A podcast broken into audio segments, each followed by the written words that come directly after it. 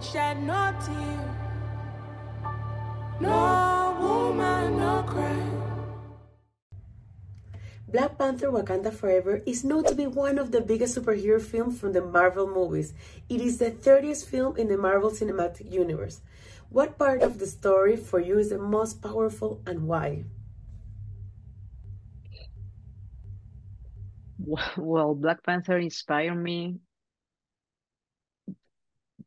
all the time for different things because um, you you can you can you can see for the first time a lot of women's there and you can you can see a lot of powerful and beautiful um, characters and you can you can you can feel diversity representation and and i don't know this this movie is not just a superhero movie. It's it's a lot for different different different different persons different different different things in in in, in my my story. It's completely different change my whole story uh, bring me new expectations new new dreams new new things about about myself and and how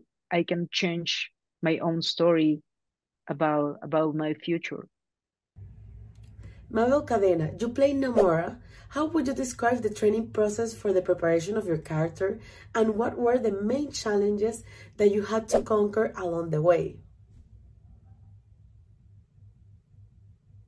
I have a lot of challenge uh, in, in in the in the in the career, but uh, I spent one year training for the character. I, I we we we we had a routine for for for play our characters. We we spend a few hours training physical, mental.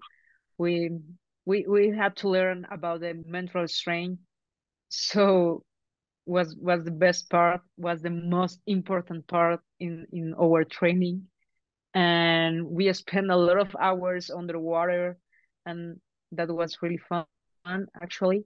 And I I have some classes. I had some classes from Maya and and English and different things about about playing Namora because it's not just be a superhero. is how how you you want to represent this superhero. How I want to represent this Namora because this Namora is completely different from the original Namora. So I really want uh, wanted to represent this Namora as a loyal, as a warrior, as a fierce, as as right the, the best right hand to Namor.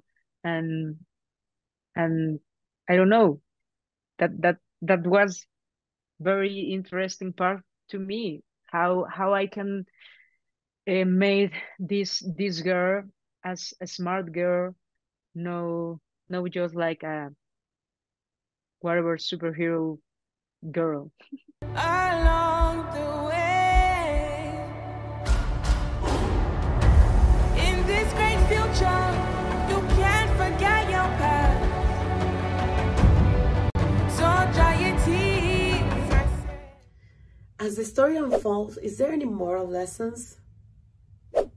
I, learned a lot of things actually.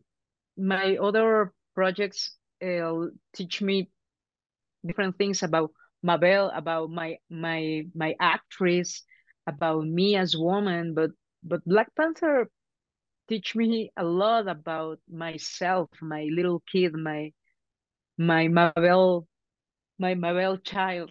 So I I I had to learn a lot of things about about new expectations in my life because I never dreamed to be a superhero. I never I never think I I I could have the opportunity to represent this character in a world like this in in in in a, a movie uh, out Mexico. So I'm very proud about my career in Mexico. But but right now, to me, was like my first lesson lesson in this movie was like, hey, you you you need really really really to learn different things because because the life uh, show you you have the opportunity for change your own life your own story so it's it's on me right now change my own story and Namora teach me about how to be a warrior in, in my own story.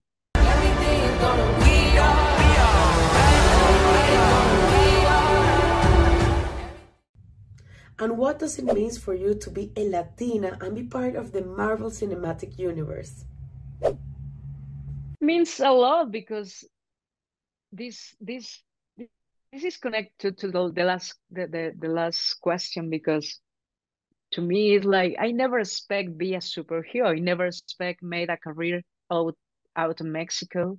So right now to me as Latin, as Mexican, um represent a lot uh, watch my, my face for the first time in this movie when when when I watched this for the first time to me was like, oh my god, I can't believe that that, that that's my face, that's my eyes, that's my story, and and I never think the the this that the story uh, could be acceptable for this industry. So right now it's like, oh my god, eh, this this represent a lot for Latin American people for for for different story around Latin American, not not just for Mexican people, you know, because you maybe it's not just your story, but but you can feel something about your roots, uh, about your heritage in in the movie. So it's amazing. It's amazing to talk with fans about